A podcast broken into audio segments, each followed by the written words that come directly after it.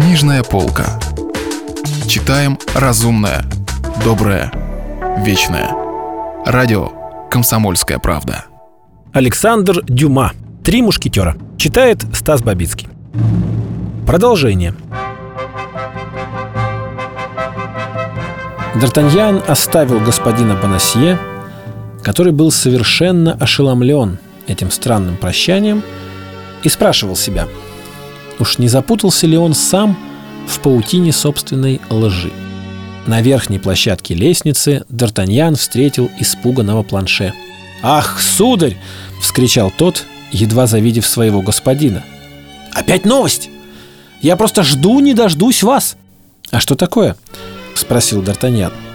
«Готов биться об заклад. Вы не угадаете, кто приходил к вам, пока вас не было.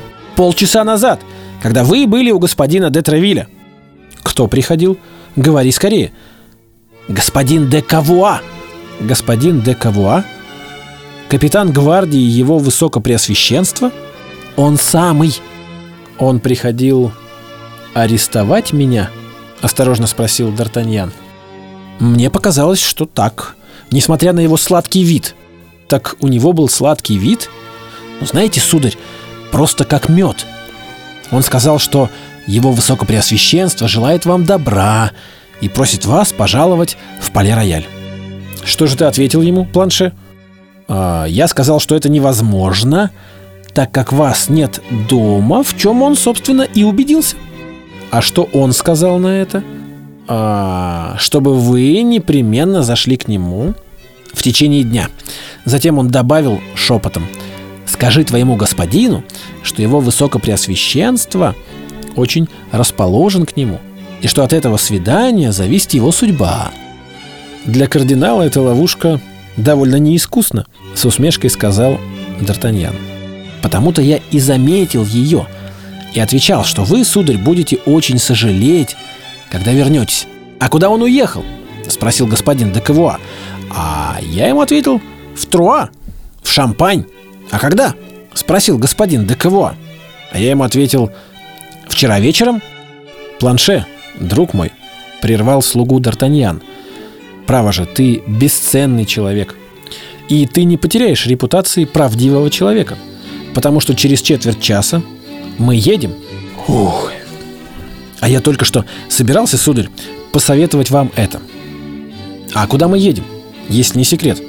Ну, разумеется, в сторону, противоположную той, какую ты указал господину де Кавуа.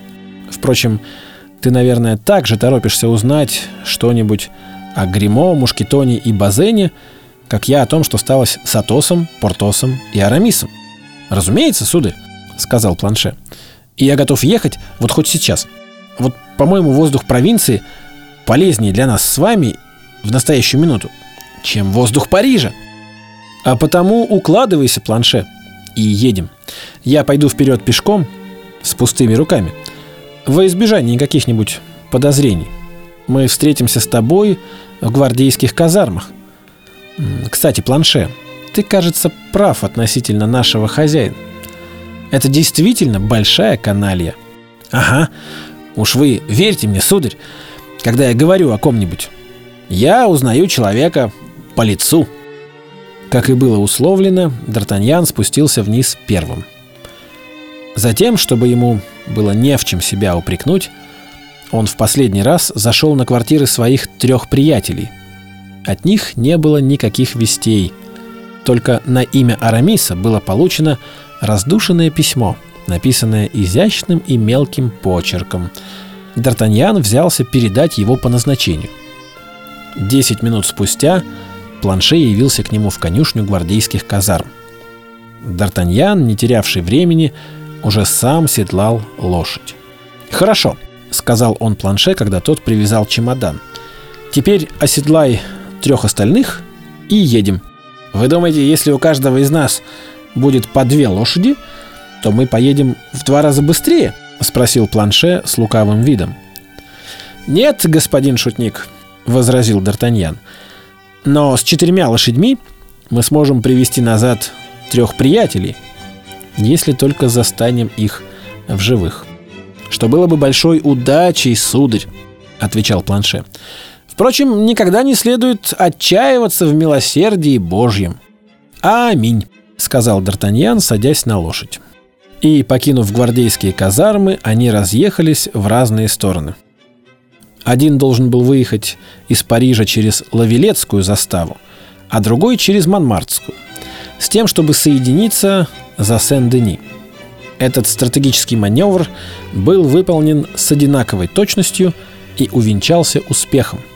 Д'Артаньян и Планше вместе прибыли в Пьерфит. Надо сказать, что днем Планше был куда храбрее, чем ночью. Однако врожденная осторожность не покидала его ни на минуту. Он не забыл ни одного из злоключений первой поездки и всех встречных принимал за врагов. Вследствие этого он то и дело снимал шляпу, что навлекало на него строгие выговоры со стороны Д'Артаньяна, опасавшегося, как бы из-за этого избытка вежливости Планше не был принят за слугу какого-нибудь незначительного лица. Однако то ли все прохожие были действительно тронуты учтивостью Планше, то ли в этот раз никто не был подослан, чтобы преградить дорогу Д'Артаньяна, но наши два путника без всяких приключений прибыли в Шантильи и подъехали к гостинице Гран Сен-Мартен, где они останавливались во время первого путешествия.